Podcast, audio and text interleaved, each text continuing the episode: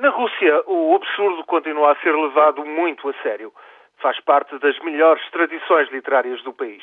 É cultivado com afinco e a Procuradoria de Moscou acaba de dar mais um contributo para a literatura do absurdo.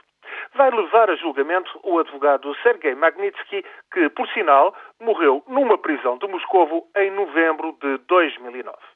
Magnitsky fora detido um ano antes, acusado de conivência em atos de fraude e evasão fiscal por parte de uma grande empresa de investimentos baseada no Reino Unido.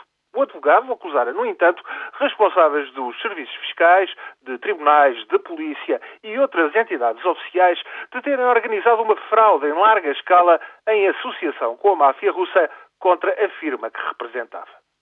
Ao longo de 11 meses de detenção sem julgamento, Magnitsky adoeceu gravemente, continuando a dizer-se vítima de uma cabala.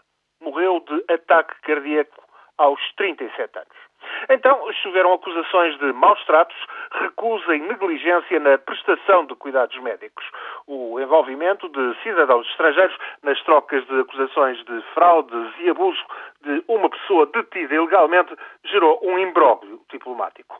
Um inquérito oficial acabou por reconhecer a responsabilidade das autoridades prisionais pela morte de Magnitsky. Algumas dezenas de responsáveis dos serviços prisionais foram demitidos, dois médicos processados. Quem for acusado de fraude por Magnitsky, incluindo gente importante, esses acabaram por não serem incomodados. O caso Magnitsky levou, entretanto, à proibição de entrada nos Estados Unidos e no Canadá de 60 cidadãos russos suspeitos de participação em atos de fraude, roubo e tortura. Alguns países da União Europeia estão também a analisar medidas similares. A família de Magnitsky continua, por sua vez, a exigir em Moscou o julgamento de alegados responsáveis pela morte do advogado. Para já, é o morto quem vai ser julgado. Isto ante os protestos da família que acusa a Procuradoria de Moscovo de procurar encontrar pretextos para ilivar gente da alta roda das acusações de fraude. Na Procuradoria de Moscovo, o fantasma de Nikolai Gogol, o grande escritor do absurdo russo, o mestre das almas mortas, ri-se, por certo, que nem louco amargurado.